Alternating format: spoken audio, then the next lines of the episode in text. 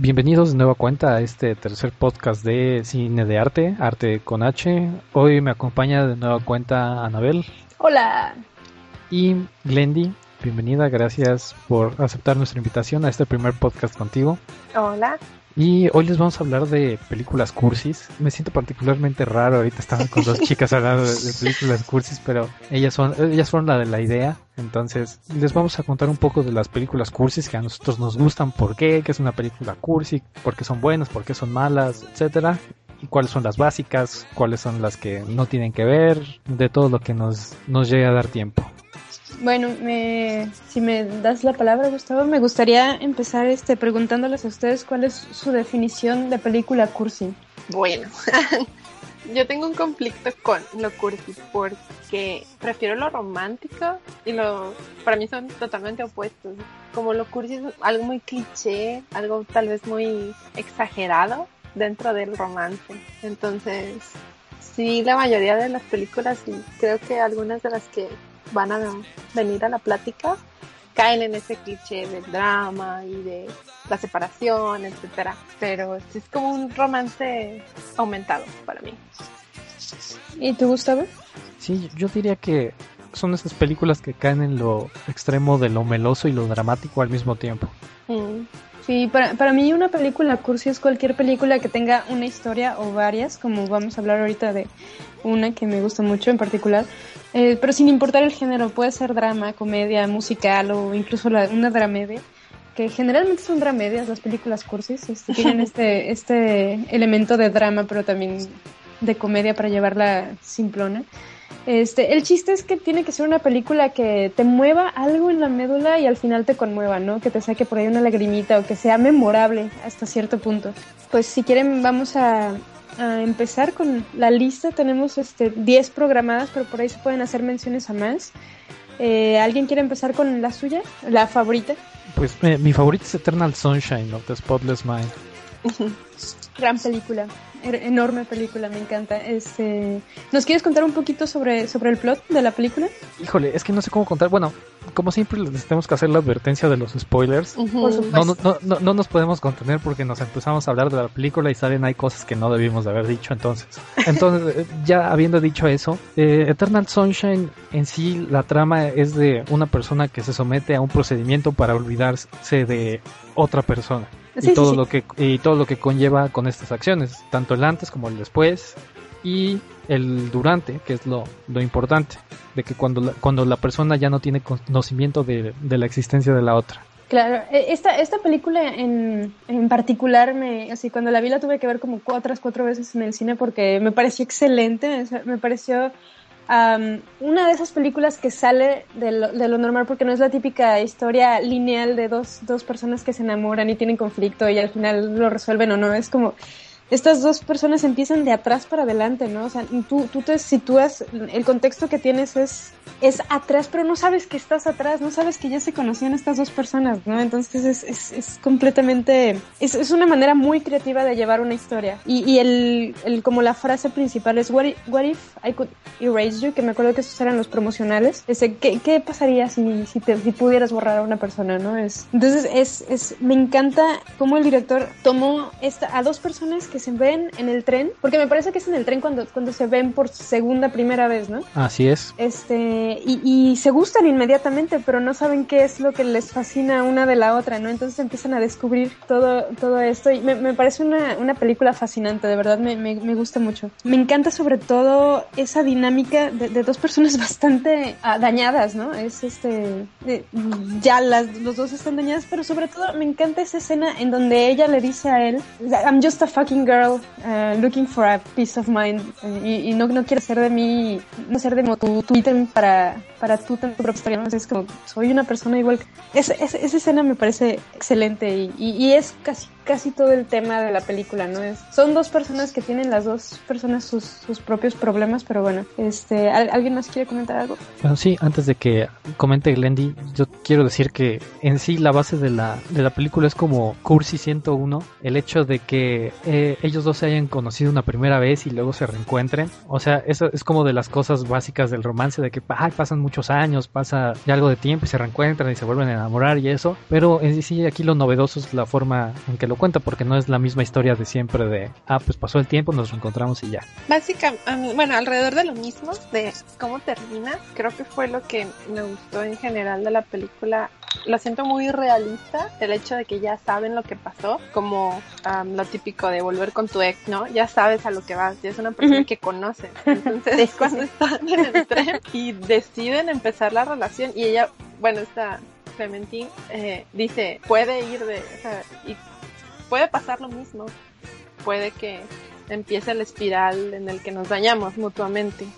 Está esa posibilidad y me gusta que muy conscientes de esa posibilidad, aún así deciden intentarlo. O sea, no lo están ignorando, no están como head over heels, no están volando en las nubes, sino es como lo quiero intentar a pesar de las consecuencias. Bueno, no sé, o sea, al final, para mí el final queda muy ambiguo y muy abierto, o sea, realmente no sé si sí lo van a intentar o si ya están lo suficientemente lastimados como para decir, no manches, o sea, ¿en qué me estoy metiendo otra vez? y es que eh, esa es la escena al final del pasillo, en cuando se ven y es como, se voltean a ver y no sabes si, si de verdad lo van a intentar otra vez o, ya es como, ¿sabes qué? Hicimos esto por una, una razón, ¿no? Ah, yo entendí que sí. no, es que para mí el final quedó muy abierto. Para mí el final es, es también de esas películas en las que el espectador decide, decide qué pasa al final, ¿no? Este, y también por eso es uno, es uno de los elementos que me gustó mucho. Eh, así como tú, tú decidiste que, ¿sabes qué? Esa mirada que se echaron, sí, sí es de, ¿sabes qué? Sí nos vamos a quedar juntos. A lo mejor para alguien fue de, ¿no? Y, tú lo interpretas basado en tu contexto y tu historia, ¿no? Es como, ¿sabes qué? Sí lo quiero intentar. Sí me gustaste lo suficiente como para volver a intentarlo. Y bueno, yo creo que lo que plantea esa situación sí tienes razón con lo del final abierto, pero yo creo que, bueno, otra vez, ya voy a empezar de curso y todavía no vamos ni a la mitad. yo creo que si yo me volviese a reencontrar con una persona en esas situaciones, a mí sí me gustaría volverlo a intentar. Sí, a mí también. es, es que a una persona que sea lo suficientemente importante como para querer hacer algo tan radical como, como borrarla de tu, de tu memoria es, es porque algo tiene, ¿no? Es, es porque algo, a lo mejor puedes volver a empezar sin cometer tantos errores, no sé, es, a mí también me gustaría volver a eh, eh, intentarlo. Es, no sé, es una gran película. Y, y también, bueno, no, no, sé si puedo extenderme en los eh, aspectos estéticos, pero adoré la fotografía y adoré ah, el departamento de arte de esa película. es hermoso, de verdad que sí. Este, Las tomas cuando están en el hielo. Ah, sí, son hermosas desde arriba. Y otra cosa que me gustaría comentar es del personaje de Laia Wood que me parece fantástico, este copycat horrible que viene y se roba toda la personalidad de Joel. Es, Ah, no sé, me, pareció hilarante, me pareció muy, muy cómico, pero al mismo tiempo como que me daba un, un poquito de coraje que estuviera por ahí. ¿no? Sí, yo siento que esa parte en especial se me hace un poquito machista, porque como que te plantea que a una mujer la vas a poder enamorar con lo mismo que ya le dijo otro güey. Oye, le estaba funcionando. es, que ese, es que ese es el problema, que, le haya funcionado. Porque ya sabía sus puntos débiles, ya, ya sabía lo que iba. Es como cuando te metes a stalkear a alguien en su perfil de Facebook. es bastante creepy el asunto, sí. o sea, de, que lo es, lo era. Estaba tan obsesionada con ella que dice, es que si ya lo hizo. Sí, sí, sí. Pero estaba volviendo loca. O sea, de que le estaba funcionando, le estaba funcionando. Pero ella sabía que había algo no auténtico en toda, en toda su.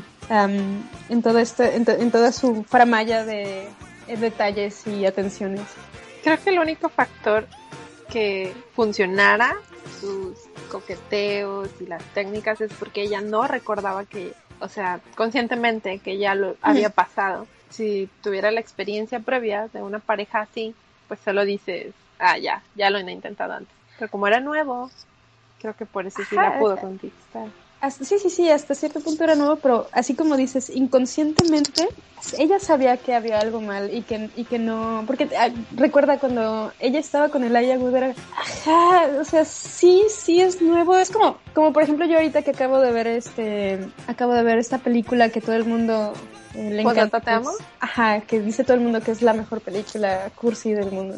Yo he escuchado muchos comentarios así. Resulta que yo ya la había visto, pero yo no dejó en mí una una, una impresión como, como para saber que ya la había visto. O sea, olvidé completamente que esta película ya la había visto y conforme iban pasando las cosas, como ya lo había visto, ya lo había visto, pero no sé qué va a pasar después. Solo sé que ya la había visto. Y conforme iba pasando cada escena, cada escena, cada escena. Entonces creo que lo mismo le iba pasando. Yo sabía que ya la había visto y que algo estaba mal porque no podía recordar eso, pero ya también ya estaba viviendo eso, todos esos detalles, todas esas situaciones, ya las, ya las había vivido y sin embargo eso la estaba volviendo loca. Yo me acuerdo que ya al final estaba, ya no le aguantaba el Ayago, ya no, ya no lo soportaba porque, porque no, no estaba haciendo él al final de cuentas. Pero bueno, ese, eso fue ah, algo más que quieran añadir sobre, añadir sobre Eternal Sunshine of the Spotless Mind. No. No, creo que va a ser como de culto, de las básicas por mucho tiempo más. Es una película, ¿qué les parece si saltamos ahora a P.S. I Love You? ¿La, vieron? Sí, lamentablemente. Sí. Yo estoy como tú, eh, veo escenas, veo fotos y tengo la sensación de que ya las vi, pero no recuerdo de qué trata y yo sé que alguna vez la empecé y me aburrió. Sí, así que no. Eh, es, es, bueno, me gustaría escuchar de ¿Qué, qué, opinas de P.S. I Love You, Gustavo? Pues es que, no sé, son, son muchas cosas. Primero, pienso que, que Gerard Butler es, es muy mal actor. Eh, eh, es, el típico actor que porque le gusta a las mujeres lo ponen. Y más que nada porque salió de, de otro tipo de género, de hacer películas como 300 o rock and roll. Y de repente lo empezaron a meter a un montón de comedias románticas. Y es como que... Ah, no sé, no se la creo que él sea el tipo así romántico y que... Y la otra es que originalmente yo la película la vi en, una clase de, italiano, entonces nos pusieron en italiano, le estaba lloviendo y fue como que... Ah. Oh, por Dios. Eh, entonces, pero sí, o sea, no me parece mala, pero no creo que la volvería a ver o se convierta en una de esas películas de, de culto. Yo siento que es como de esas típicas chick flick que, cuya única intención de la película es hacer llorar a la persona que la está viendo. Justamente la quería incluir este, porque es un podcast sobre películas cursis, pero, pero eh, así como les comentaba, no, no tenía recolección de que esa película había pasado por mi vida. Y probablemente después de, de haberla visto por segunda vez, eh, en un, año no creo que me vuelva a acordar. incluso ahorita se están desvaneciendo las escenas en mi mente. Creo que, creo que la única actuación rescatable sería la de Katie Bates, no sé. Eh, no, no, no no sé por qué sigue siendo una película de culto. Supongo que es porque es el amor post-mortem, ¿no? Por ahí alguien escuché el otro día que dijo, ay, sí, me encantaría que hicieran eso por mí, ¿no? Es este, es el hecho de, de, que el, marido no, o el amor de tu vida no se vaya tan de tajo, ¿no? Que, que por lo menos se acabe despidiendo y te deje en una posición de decir, bueno, que ya puedo, este, él me ayudó, me aventó y puedo seguir con mi vida. Pero bueno, sí, creo que no, no, no merece más mención esta película. Este, para acabar con las películas que no nos acabaron de agradar. Este, ¿Qué les parece? ¿Alguien vio The Notebook? Yo, yo nunca la he podido terminar de ver. A mí sí me gusta The Notebook. Vamos Vamos primero con, con, la impresión sesgada de, de Gustavo por este, este, que nos diga por qué no acabó de ver The Notebook. Es que, bueno, a mí ya me habían contado en qué acababa. O sea, la, la, vengo evitando desde que estaba yo, creo que iniciando la prepa. Y un día me senté a verla y dije, ah, bueno, primero ya sabía que iba a acabar. Y no sé, se me hace así como una historia variante de Titanic. Y aparte de que no se me hace creíble. no, bueno, no por ser una película tiene que ser creíble, ah, solo tiene que ser, solo te tiene que conmover, me parece. ¿Tú, tú qué opinas, Glendy? A mí sí me funcionó mucho The Notebook, porque la vi cuando salió. Entonces, después era una Glendy de 16, 17, no sé, pero sí fue en la prepa. Me, está padre por el mismo razón que me gusta Eternal Sunshine, porque me gustaba la onda de que se pelearan. No sé, a lo mejor está teniendo mi lado masoquista, pero eh, el hecho de que tuvieran problemas y aún así estuvieran ahí. O sea, sí es la típica historia del pobre y la rica, pero está muy padre como ahora es ella. Generalmente la mujer es como la pobre. historias muy clichés, ¿no? Ah, y mexicanas. bueno, Todas las novelas mexicanas se tratan de la chica, de la chica pobre que va. Pero bueno, y sí. es ella con el futuro brillante que tiene que decidir entre el partido que le conviene y el partido que realmente la apasiona. Y regresa con él a pesar de las consecuencias. Entonces, eso está muy padre. Y pues recuerdo que cuando estaba en el cine no, igual se la vuelves a ver, hay como muchos indicios de que pues los viejitos que están contando la historia son ellos. Pero realmente la primera vez que la ves, pues no es nada, pues no te esperas que eh, sean ellos y que él esté ahí cuidándola. Ay, no sé. Además, sí es como muy ideal. Es que, es que está bonita. Es, es eso, eso. Siento que es este como el, la, la relación de amor que toda, toda chica quisiera tener, ¿no? Yo lo que, yo lo que veo cuando, cuando veo The Notebook son tres cosas. Es una que eh, la espero, o bueno, si lo, si lo tomamos en primera persona es como me espero a que tomara una decisión, así como dice Glendy, entre, entre el buen partido y él. Otra es, me construyó una casa, que no, no es nada más el hecho de que la haya esperado, sino de, mientras la esperaba, le construyó una casa que eso es como algo de Superman, algo de, de superhombre. Sí, claro, o sea, es, le dije que me gustaba y fue, la compró, la reparó y me la construyó, ¿no? Es mi casa para mí y me la hizo él. Este, él solo con sus manos de hombre, ¿no? con su sudor de hombre. Exactamente, o sea, es... ya, ya, están desvariando, ya, ya están pensando en Ryan Gosling sudado y construyendo cosas. no, no en, en mi mente él la hizo por él. O sea, hasta cierto punto él sí está mal porque va a la guerra, regresa, intenta tener una relación y no puede. Y luego intenta tener otra relación y queda como con la viuda. Está como con, de free, ¿no? Con la viuda. Y se quedó pues traumado, sí, con el su amor de infancia y construye la casa, pero para mí es más como una absolución, un algo de que él necesitaba, como terminar eso, como sacárselo. Porque incluso la termina de construir y la pone en venta. Por eso ella se entera. No, no, no, pero es la casa que a ella le gustaba, ¿no? O sea, ella en algún punto le dijo, esa casa me gusta y esa fue la casa que él eligió. Ajá, fue él, creo que él, él, la iba a heredar o algo así, pero sí, cuando estaban enamorados dijeron, hay que vivir aquí cuando estemos viejitos, Y bueno, y el tercer punto es, este, que veo que es como, que hace que a todas las niñas se nos caigan los calzones.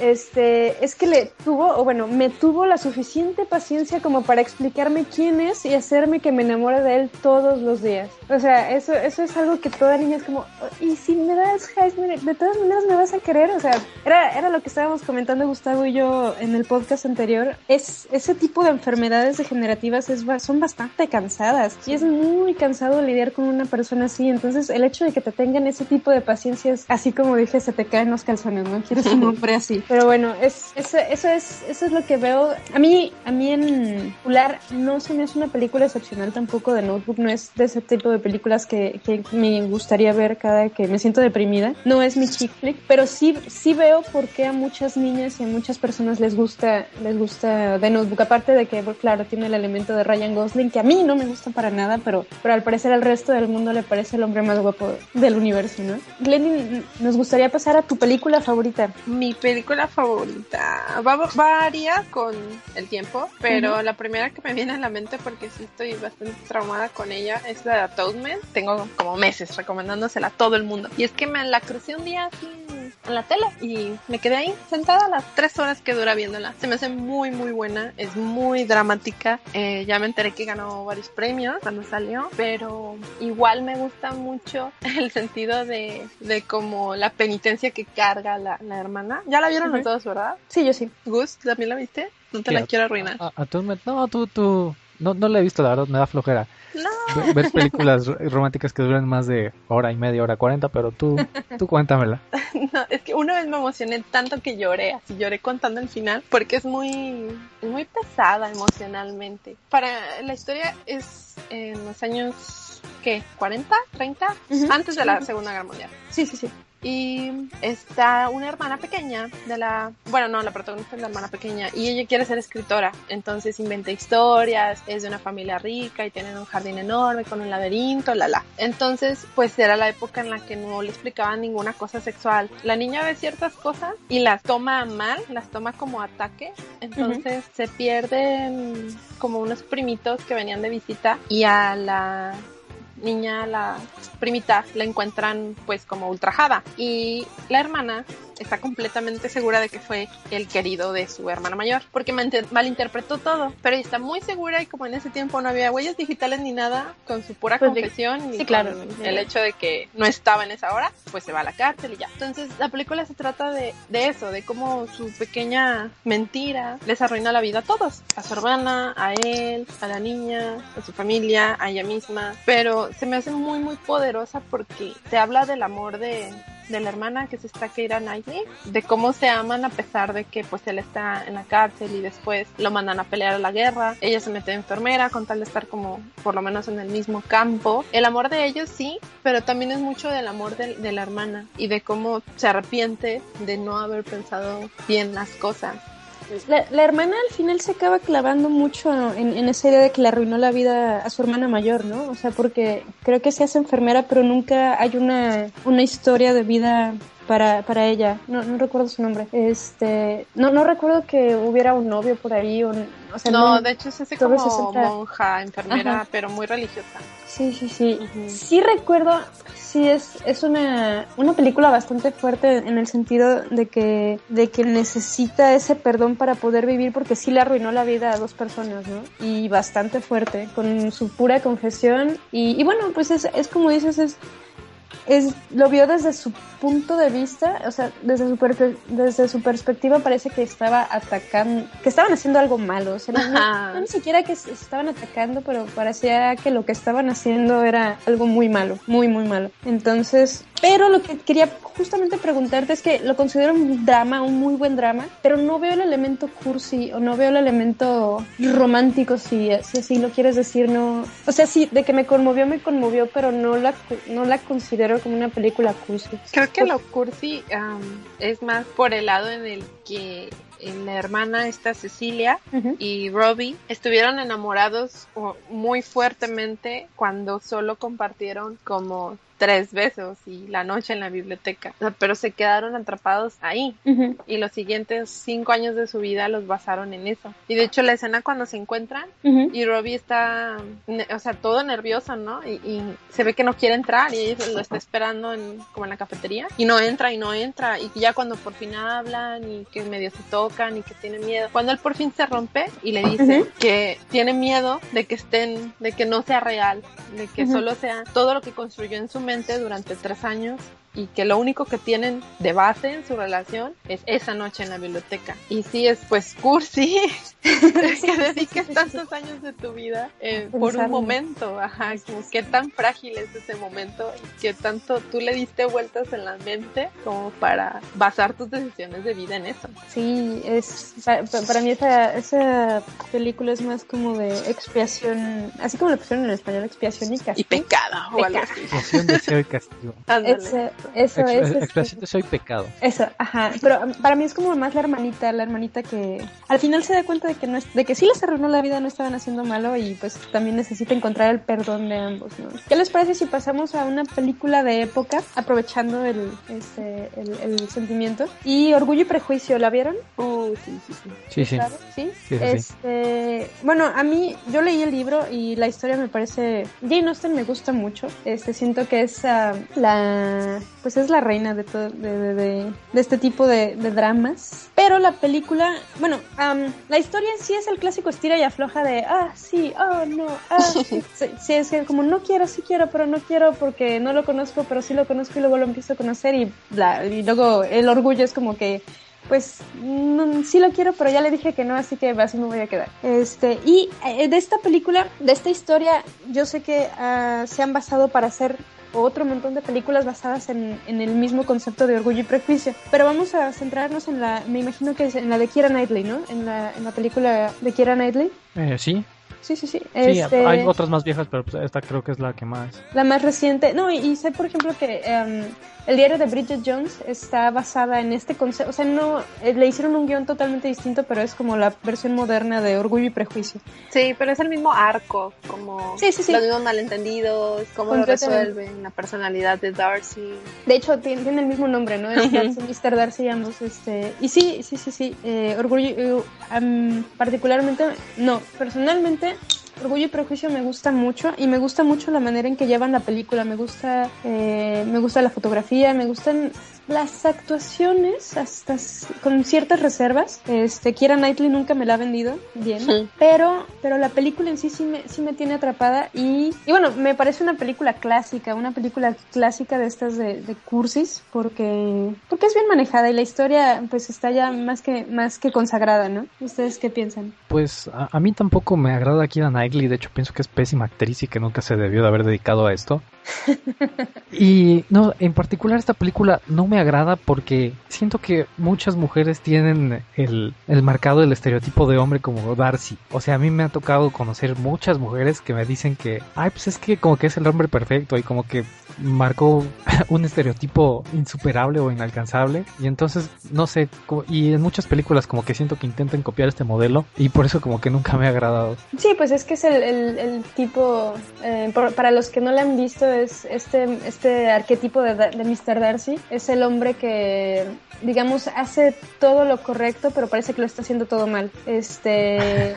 Sí, sí, sí, es que es justamente eso, está, está, está llevando, o, hace, ¿cómo, es la frase esta de, está haciendo, está haciendo cosas buenas que parecen malas. Este, y al final ella se da cuenta de todo esto y dice, oh, por Dios, ha sido el hombre de mi vida y no este otro que, que me ha estado, ha estado pareciendo, ha estado haciendo cosas malas que parecen buenas, ¿no? Es justamente eso. ¿Sabes qué es aún más como cliché? El hecho de que Darcy no sabe expresarse, que no, que tiene que tener mucha confianza con alguien, ah, que es reservado, que sus comentarios pueden tomarse a mal, pero en realidad él es bueno de corazón. O sea, ese, sí, ese cliché de que los hombres no son tan buenos expresándose sentimentalmente. Sí, sí, sí, es, pero es que es lo mismo. O sea, siento que como es una historia eh, ya tan vieja, no recuerdo cuándo fue escrito y publicado el libro, me, me parece que es 1800 y tantos. Trece, ajá. Ajá, entonces, este, por supuesto, es un cliché muy establecido, es una historia a la que ya le han dado muchas vueltas y, y más que nada la usan porque funciona. Es, es, esta clase de malentendidos hace nudos en, en, la trama y en la narrativa que nos ayuda, que, que es como la fórmula infalible de que vas a tener una película con audiencia, definitivamente. Si no tenemos nada más que decir al respecto, pasamos a otra inglesa. Tengo dos del mismo escritor, eh, About Time y Love Actually. No sé por cuál quieren empezar. Por la que sea. Bueno, eh, cronológicamente creo que primero es Love Actually. Love Actually. Bueno, no creo. Estoy seguro que es primero, pero... Sí lo es. Y siento eh, que, que, tiene mucho más que dar de hablar. Digo, a mí me gusta más la otra, pero... Pues... Vamos empezando con Love Actually y seguimos. Love Actually es la del letrero que le dice te amo a la esposa de su amigo con los letreros. Es esa. Ah, va. No recuerdo nada de esto, pero ya la vi. Sí, sí, Love, Actually es. Bueno, Love Actually tiene. tiene es, es una película que tiene diferentes storylines, diferentes historias. Entonces, eh, al final, todas se cruzan o no. O sea, no, no se cruzan. No, no hay un punto en donde intersectan todas, sino que son pequeñas historias que se entrelazan. Así como uno, un personaje de una historia es primo de la otra y, y, amigo de la otra historia, de algún personaje en la otra historia y este a su vez es eh, hermano de otra. Nunca se entrelazan en sí, pero sí tienen una que ver con la otra de alguna manera. Y bueno, yo siento que esta es como la apoteosis de, las películas cursis, es eh, amor, amor, amor, amor por todos lados justamente de eso se trata. Es una película navideña que trata de instigar el hecho de que haya amor all around. Hay una canción incluso que le hacen Love is all around us. Este, me parece, en, esta no es una drama, no es un drama, es una comedia romántica y me parece que es la película cursi por excelencia. Este, es cursi por todos lados, es romántica por todos lados. Sin embargo, a mí sí me gusta mucho. Este, me entretiene, me, de hecho la veo cada que estoy deprimida. Creo que es la que veo cuando estoy deprimida esa y eh, Happy Go Lucky son las que las que me suben el ánimo por alguna razón. No sé, uh, hay un storyline que, eh, que, es el que más me gusta, que es el del escritor y Aurelia. Este, no sé si lo recuerdan. Me, me, encanta, me fascina. Es, este, se me hace la historia de amor más bonita del mundo y tan simple, tan bien llevada. Y así como dices, también tienen su, sus, um, sus tonos agridulces con la, la, historia esto del amigo que está enamorada, está enamorado justamente de Kira Knightley. Esto se está convirtiendo en un podcast de Kira Knightley.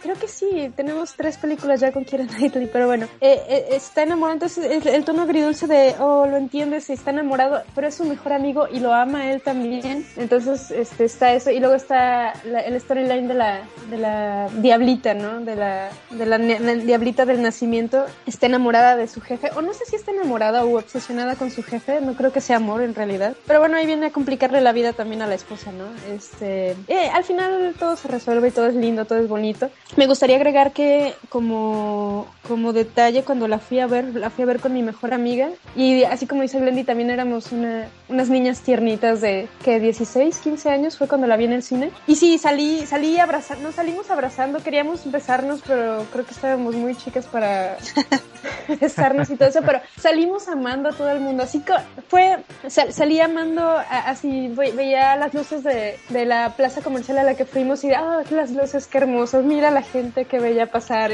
o sea, todo me, me hizo una atmósfera de amor increíble. Yo creo que eso es lo que más me gusta, ¿no? Que esa primera impresión me dejó bastante satisfecha. y pues bueno, esa fue mi impresión. ¿Qué tal la de ustedes? Este, vamos a ver, Gustavo, ¿por qué no le da tanto de qué hablar? Pues es que, primero, no sé, estas películas donde son un montón de historias nunca me han agradado. Y esta me la intentaron, no sé si por la expectativa, me la intentaron vender mucho y la vi y fue como que, eh, no, me, pasa, como ahorita decía Glendil, o sea, sí me acuerdo que la vi, pero no recuerdo detalles particulares. No, no hubo nada que me enganchara, nada que se me hiciera así memorable, de hecho siento que está un poquito exagerada.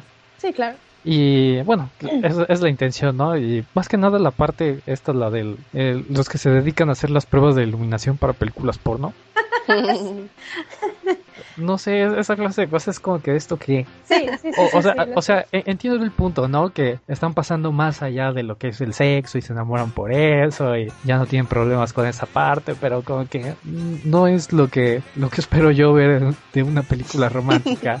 Sí, tienes un punto ahí. Siento que se les fue de la mano uh, varias, varias historias. Yo siento que deberían de haber tenido un poco más de conexión para que la película fuera más co para que como que cuajara mejor la gelatina. Eh, y sí, pero aún así así como dijo Glendy hace, hace, rato, el hecho de que la hayas visto cuando la... El hecho de que yo la haya visto cuando la vi, este, de que me agarró justo de modo, me, me agarró de modito para, para ponerme así. Creo que por eso la considero una de mis películas favoritas. Este, cursis, por supuesto. Eh, no a todos los agarra así y es totalmente válido. No es la gran película, no es merecedora de premios. Sin embargo, es una película que, que es entretenida para ciertas personas y, y, es totalmente válido, ¿no? Creo que la mayoría de las historias terminan bien. Entonces, ajá, el, el sentimiento en general, como el sabor de boca que te queda después de verla, es lo que tú dices, feliz, este, que todo se puede, que de alguna manera se va a arreglar.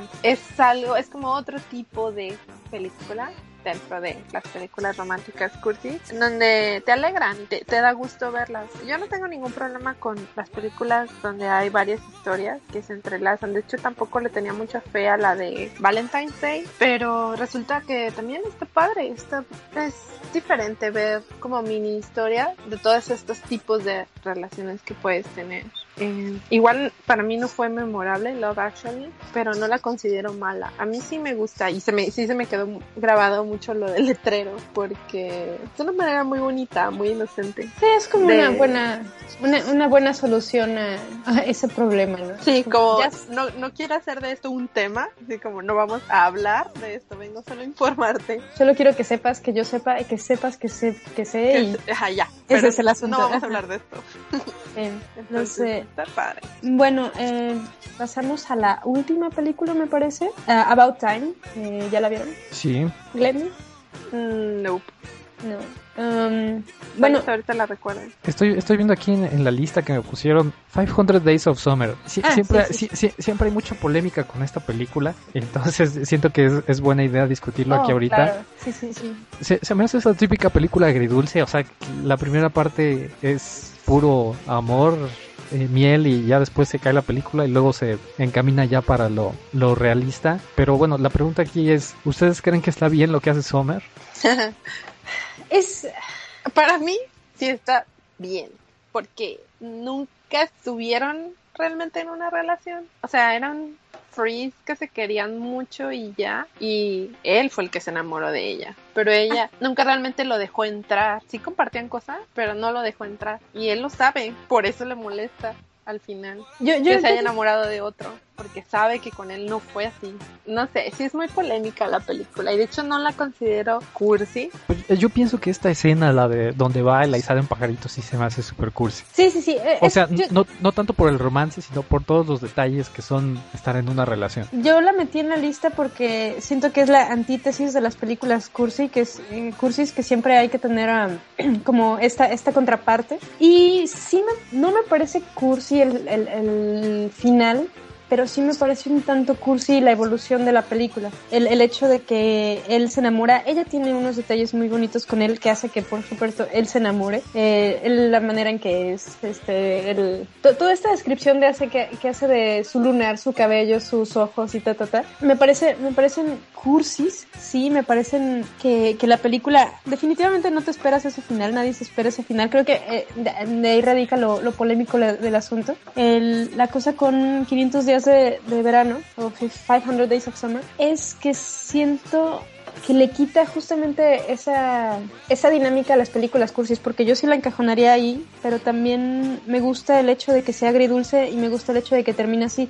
Eh, tu pregunta, Gustavo, eh, yo digo que estuvo mal que él nunca preguntó y ella nunca lo aclaró. Eh, eh, siento que ese es el problema, un problema de comunicación, así como pasa en Orgullo y Prejuicio y en muchas otras películas, es así como dice Glendy eh, de Love Actually, que lo más, lo más, um, lo más memorable es el, el, el, cartelito con te quiero pero no te puedo tener. Siento que debieron haber hecho algo así, así como Summer debió haber aclarado desde un principio muy bien que ella no le gustaba tanto, pero sí podía, sí podía andar con él y sí podía jugar a enamorarse, sin embargo ella no lo iba a hacer, no era su tipo de persona, pero pues podía estar con él en lo que se encontraban. Y él, él jamás nunca aclaró que ella era la mujer de su vida, porque así, así lo parece. Entonces, siento que eh, el, el, problema de esta película es, radica en un problema de comunicación severo, de que ninguno de los dos se puso de acuerdo a la hora de empezar a andar juntos. Y bueno, y sí pasa, o sea, de, uh -huh. siento que es una película bastante real en ese, en ese aspecto de que no,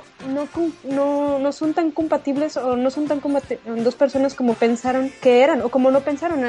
Uno muchas veces asume muchas cosas de la otra persona que piensa, que piensa es igual que tú y ese es el problema de, de muchas relaciones, no nada más de las películas, que piensas que la persona piensa y siente lo mismo que tú y sin embargo están en canales completamente distintos. ¿No? Esa es la cosa con, con 500 Days of Summer.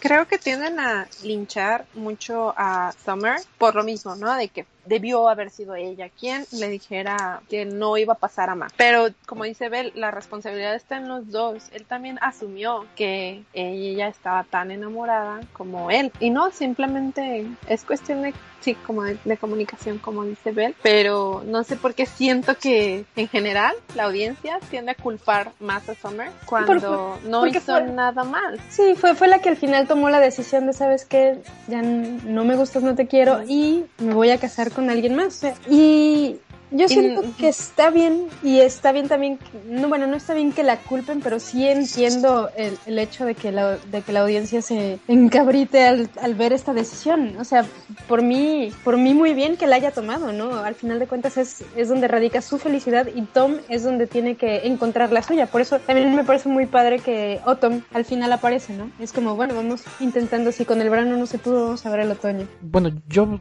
igual creo que ella sí estuvo bien, que fue drama de él, pero to, todo este problema de, del odio hacia Summer radica en que la película está, con, está centrada en él. Uh -huh. Y sí, entonces claro. es como si un amigo te contara, ah, pues yo estoy enamorado de esta mona, pero me cortó y se casó con otro. Obviamente. Uh -huh. Sí, claro. Eh, eh, eh, todos tendríamos exactamente la reacción de, de Glendy ahorita. No es precisamente por el problema, sino porque nosotros no sabemos las circunstancias en las que está, eh, en, la, en, las que está Summer. Y entonces, pues al omitir esa parte, obviamente va a haber gente molesta con ella. Sí, desde luego. Sí, sí, sí, sí, sí. Eh, estoy completamente de acuerdo con eso. O sea, la, la, película está vista desde el punto de vista y perspectiva de Tom. Entonces, creo que Summer fue hecha para ser odiable. Sin embargo, no es necesariamente su culpa. Ah, no sé si alguno de ustedes haya visto One Day, pero fue una de las películas que le recomendaron a Gustavo cuando preguntó ayer en Twitter. Yo sí la vi. Glendy, ¿la viste? No la he visto, pero mi madre la vio y me la contó. Ah, me gustaría hacer una pequeña, pequeñísima reflexión porque no, no quisiera dejar pasar. Es, si me permiten. Sí, claro, adelante. Entonces, bueno, es, One Day es um, una película de una chica, creo que está vista desde el punto de vista de ella, una chica que se enamora de un chico, sus nombres son, bueno, son Anne Hathaway y este, este hombre, um, Jim Struggles, Struggles, se me confunde mucho su, um, bueno, son Emma y Dexter. Emma es Anne Hathaway, Jim Sturgis es Dexter. Ajá. Este, ella, ella se enamora de él cuando salen de la universidad. Eh, al parecer van a tener una noche juntos, pero al final deciden, él decide que no. Sin embargo, ella queda como prendada de él para siempre, ¿no? Este, ella, ellos, la película mm, tiene su nombre a partir, eh, One Day, un día a partir de que fue el 15 de junio, me parece, que es cuando se empiezan a hablar. Es un día significativo para los dos porque ese es el día que casi se acuestan juntos. Bueno, eh, pasan los años y se hablan o se ven durante, eh, en este día, entonces es un día significativo para, para ambos, ¿no? Em, la película termina en tragedia, disculpen que se las arruine, em, pero siento que es una patética y dulce historia de cómo ella siempre está enamorada de él y él la da por sentado hasta que ella Mm, se convierte en cisne, se convierte en una escritora y, resurge, ya, ya no es la niña fea con cejas horribles este, y vestidos, vestidos feos que se pone, sino que se convierte en una escritora que vive en París y que vive, este, se viste, tiene el, el cabello más bonito del mundo y se viste súper bien. Y él la ve con ojos nuevos y él siente que la pierde, ¿no? Entonces, este, entonces va y trata de lucha por ella, pasan dos años, se, bueno, se casan y viven juntos durante estos años, y después al final ella se muere, ¿no? Eh, me parece absolutamente deprimente, me parece una, una película sumamente triste, pero no me malinterpreten, es una película que adoro, me encantan este tipo de películas tristes, aunque viéndola objetivamente, sí lo, lo es, es, bastante deprimente, y supongo que la riqueza de esta película los son los detalles, el, el hecho de cómo, cómo su relación como amigos florece, cómo, pero tristemente ella siempre lo ve con ojos de, ah, me gustaría estar en tus brazos, ¿no? En lugar de estar en, del otro lado del teléfono escuchando como, como ya conociste a otras tres, cuatro, cinco mujeres. Me gusta mucho esta película precisamente por eso. Es, es, es que es muy cursi, es muy cursi en los detalles, sin embargo. Sin embargo, es tan triste el final y tan decepcionante que no sé, me causa, me causa sentimientos encontrados, de verdad. Es, este, si la pueden ver, lamento habérselas arruinado, pero si la pueden ver, aunque sea nada más por los detalles y si son fans de, la de las películas cursis, esta es una que recomendaría. Eh, hasta ahí es todo lo que tengo que decir sobre One Day. No sé si gustan pasar a About Time Oh, Gustavo, ¿nos puedes platicar algo sobre Ruby Sparks? Que yo sí estoy muy intrigada. Eh, eh, sí, sí, me gustaría. Eh, Glendy, ¿ya la viste? No, no la he visto. Bueno, Pero también podemos hablar de Time Traveler's Wife, que creo que sí le gustó a, a Sí, me encanta esa película. De hecho, es de mis películas favoritas, así románticas, ¿no? Bueno, ya ustedes ya me torcieron, ya vieron mi lista en Night Movies y ya vieron que soy medio cursi. no sé, me gustan todas estas películas de viajes del tiempo y esas cosas. Entonces, es regresamos a lo mismo del del amor, de la clase de amor de tragedia, de tener que aguantar una condición de otra persona. Y en este caso, pues no es una enfermedad terminal, sino que ella está casada con un cuate que viaja en el tiempo. ¿Estamos hablando de Times, Time Traveler's Way? Ah, así es. Ok. Y entonces Eric Bana de repente se desaparece y no saben qué pasa con él y aparece desnudo en otros lados. Y la cosa es que hay una clase de recursividad aquí en la que ella se enamora de él desde que estaba chiquita porque cuando en, ella ya estaba grande, en algún momento viaja al pasado y habla con ella cuando era niña. Entonces eso se, no sé, se me hace romántico, pero al mismo tiempo se me hace medio... Creepy. medio creepy, ¿no? que regreses en el pasado a hablar con el amor de tu vida para decirle que se enamore de ti. Sí. E, eso está mal de muchas formas, pero De hecho, ella está mal, porque ella, es la que lo busca y le dice, es que tengo un diario y guardo todas las veces que me visitaste y, y, yo sé muchas cosas de ti y siempre he querido verte a esta edad porque y el tipo ah, ah, sí ok aléjate tarda en aceptarla creo que ella está un poco más mal que él en ese pues, aspecto. Pero, pero eso te da, bueno, a mí me gusta el hecho de que es perseverante y alcanza lo que quiere, ¿no? Te, te da una buena enseñanza.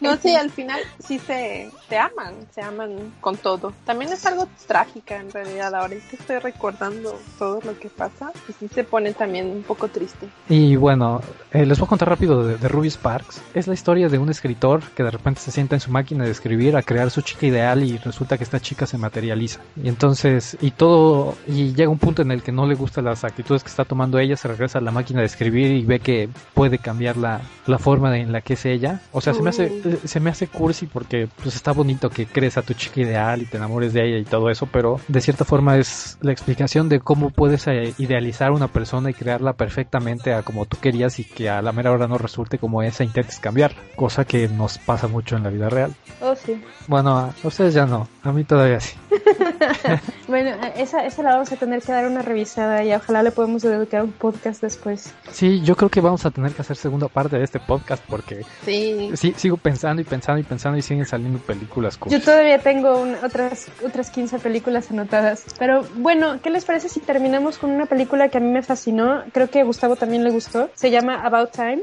Así es. Película con bueno, eh, es del mismo escritor de Love Actually y Cuatro bodas y un funeral. Eso sí lo sé, es este y me parece que son parte de una misma trilogía sobre películas románticas, una cosa así.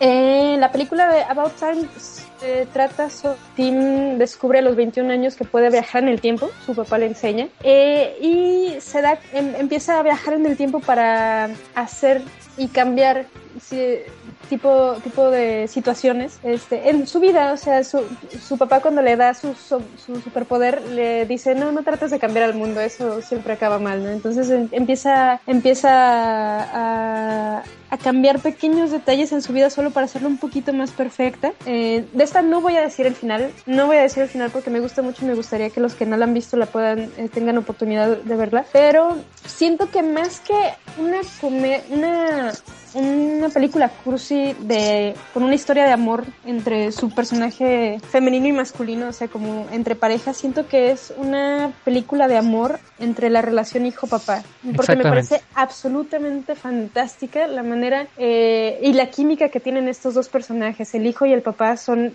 es, es una cosa hermosa, o sea, me encantaría haber sido hombre y haber tenido este tipo de relación con mi papá, de verdad, es me, me conmueve hasta hasta la médula, es, es una relación preciosa. No sé qué tenga que decir eh, Gustavo al respecto. Sí, y no solo tú, o sea, yo soy también hombre y también me hubiera gustado llegar a tener esa clase de relación.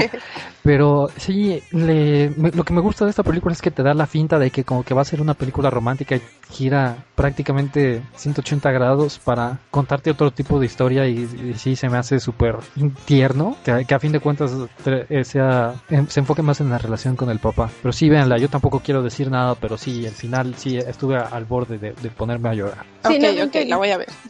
Yo, yo, yo creo que sí lloré. Es, es una película excepcional, es una película fantástica, de verdad. Eh, así como dice Gustavo, no esperas lo que vas a ver. Tú piensas que vas, acabas de pagar el boleto de cine para ver una cosa y sales con otra cosa, no completamente distinta, pero sí. Yo de verdad no esperaba, no, no, veía venir todo lo que, todo lo que traía la película. Eh, bueno, ah, ¿algo más para cerrar?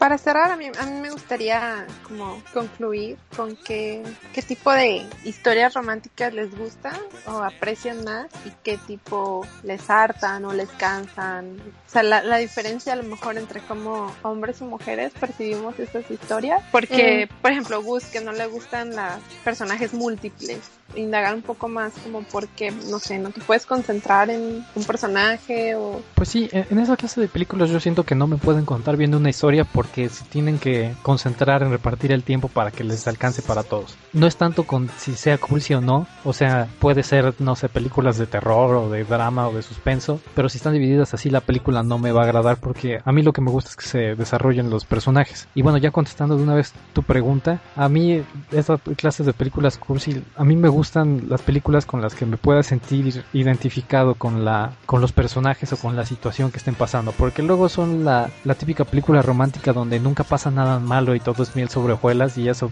es raro que pase en la realidad. Entonces, me gustan más este tipo de películas donde sí existe conflicto. No sé si vieron Celeste y Jesse Forever. No, Véanla, es, la película más cruel que he visto en mi vida, pero, pero me gustó mucho porque realmente es una situación muy grounded, no, no sé cómo se dice en español, como aterrizada. Entonces eso es lo que yo busco en una clase de estas películas. No sé ustedes. Eh, sí, sí, sí. Eh, yo también siento que así como no tengo un prototipo de hombre, siempre me preguntan cómo te gustan. Yo les puedo, nunca les puedo contestar esa pregunta. No tengo un prototipo ni siquiera ni físico ni emocionalmente. ¿A ti te gustan todos? No, no es que me gusten todos. La cosa es que es como me lo van manejando y cómo me lo van contando, ¿no? O sea, yo para mí no creo en el amor a primera vista y así como no creo en el amor a primera vista con las películas, o sea, no, no estoy encerrada en un, en un, no estoy casada con, me gustan las películas de tal manera o, odio todas las películas que son, que, hacen así, o sea, de, tal o cual manera. Es más que nada la manera en que me la van contando y ya después de haberla visto te puedo decir, eso sí me gustó y ese no me gustó y pueden gustar películas que son de trama similar, pero, pero que no son contadas de, la misma manera. Entonces, este, no, no, no puedo contestar a tu pregunta de manera más objetiva que eso. O sea, necesito ver la película antes de poder decidir si me gusta o no. No, no, no me puedo encerrar en un género ni en una, ni en una definición. Muy sensato, en realidad. Yo creo que sí me inclino más por el drama sí, me llama. Me gusta ver a mis personajes que sufren, que algunas veces salen cambiados o no de toda ese espiral de acontecimientos y emociones, así. Pero sí tengo un, lugar especial en mi corazón para las películas muy dramáticas. Bueno, sí, yo también me retracto un poquito. Ah, me han dicho que soy muy, en, muy triste en el aspecto de que adoro todas las películas que son tristes y me gusta verlas mucho. Así que sí, bueno. Entonces ve esta la que te digo. Bueno, ya para concluir y, cerrar con todo esto, también me gustaría añadir que, que recomendáramos cada quien una película. Yo sí les recomiendo esta de Celeste and Jesse Forever. Véanla. Ah, bueno, principalmente ustedes dos para que la comentemos la, en el próximo podcast que seguramente vamos a hacer. No sé si ustedes quieran recomendar algo. Digo, además de todo lo que ya hemos hablado aquí. Yo sí, sí, sí. Justo estaba hablando antes de empezar el podcast con Bel. Hay una buenísima sobre cómo encontrarte a ti mismo y al mismo tiempo romance perdido y romance nuevo. Se me hace muy completa la película. Se llama Catch and Release. En español no tengo idea de cómo se llame, pero está esta Jennifer Garner y Kevin Smith. Em, es una película muy, muy bonita. Y es sobre eh. eso. Bueno, pasa en el primer dos minutos de la película, se les puedo decir. La película empieza con que el día de la boda está el chavo de las flores entregando los arreglos florales blancos de la boda y llega y es el funeral. O sea, el, prometido se muere días antes de la boda. Tanto así que ni tiempo de cancelar las flores tuvo y llega directo al funeral y es todo este proceso que tiene ella de descubrir cosas de su prometido, revaluar a ella misma, a su relación, ver si puede o no permitir un amor nuevo, si es muy pronto. Está preciosa, la recomiendo mucho. Y yo también tengo una recomendación. Este, la película, por ahí la mencioné, es una de las películas que veo cada que me siento muy, muy triste. Se llama Happy Go Lucky. Es una película de Mike, Mike Leigh eh, con Sally Hawkins. Sally Hawkins es la protagonista y bueno, no les voy a decir más. Es, es una película bastante poco, poco, es fuera de lo común, eh, pero es humor inglés. Eh, todos sabemos que el humor inglés es un poco raro, pero la protagonista es la cosa más hermosa del mundo. Es eh, toda positiva y toda linda, pero sin llegar a cansar. Eso, esa es la cosa. Y es, no, es un, no es un personaje plano, sí tiene esta profundidad en donde acabas de ver sus problemas y por alguna extraña razón me siento, me siento me siento identificada con, con la, con, con la este, el personaje, es bastante, bastante bueno. Este, bueno, por mi parte eso fue todo. Bueno, chicas, muchas gracias, de verdad. Este podcast estuvo bueno, me, me agradó, tanto que sí me quedo con las ganas de la segunda parte, porque si no, aquí nos podemos seguir haciendo otro podcast de tres horas. Eh, muchas gracias, Bel, Glendy. Muchas gracias, Gustavo, por invitarnos. Sí, al contrario. Muy divertido. Un placer. Hay que hacer más. Sí, sí.